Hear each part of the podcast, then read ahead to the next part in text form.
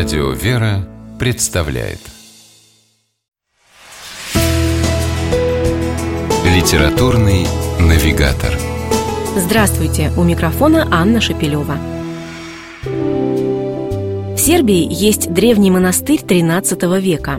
По названию реки, на берегу которой расположен, этот монастырь именуется Витовница – с обителью неразрывно связано имя подвижника и старца конца XX – начала XXI века архимандрита Фадея Витовницкого. Вокруг проницательного, внимательного и отзывчивого отца Фадея всегда собирались люди.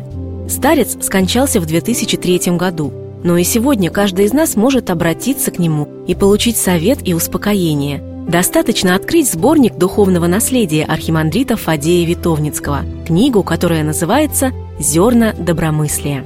Как утверждают те, кто близко знал отца Фадея, сам он никогда не думал о том, чтобы написать и издать книгу. Но те, кого батюшка утешил в трудную минуту, с кем просто поговорил по душам, запоминали его мудрые слова, а потом записывали.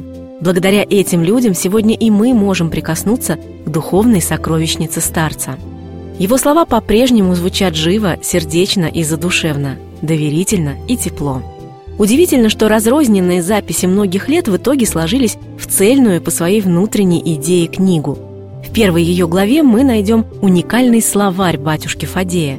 Привычные вроде бы слова, но истинное значение многих из них сегодня либо забыто, либо искажено. Старец лаконично и ясно объясняет, что такое любовь, брак, зависть, прелесть, грех и покаяние, почему нельзя держать в себе обиды, зачем нужно смирение – Вторую главу книги составили изречения святых отцов, народные пословицы и крылатые фразы, которые часто повторял в своих беседах отец Фадей. Старец произносил их не для красного словца.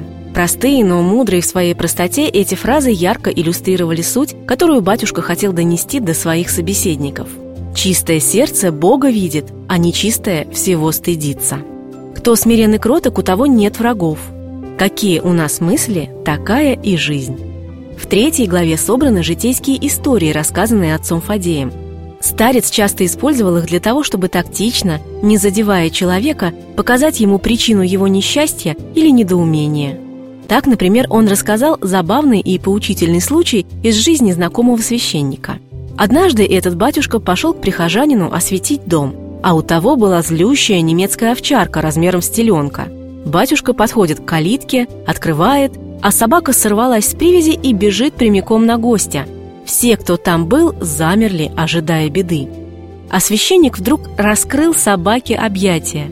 Овчарка подбежала, поставила батюшке лапы на плечи и стала лизать ему лицо. В своих рассказах и наставлениях архимандрит Фадей Витовницкий дает читателям возможность посмотреть на себя со стороны, объясняет то, что может показаться непонятным – подсказывает, что стоит в себе изменить, исправить и усовершенствовать.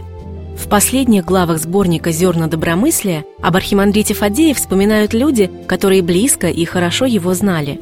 В этих воспоминаниях неприметный с виду старичок в старом подряснике, который встречает паломников у монастырской гостиницы и благословляет их.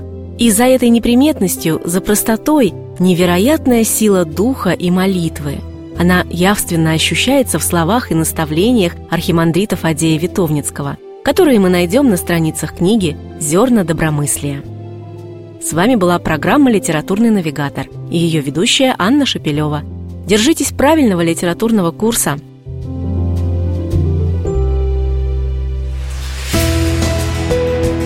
«Литературный навигатор»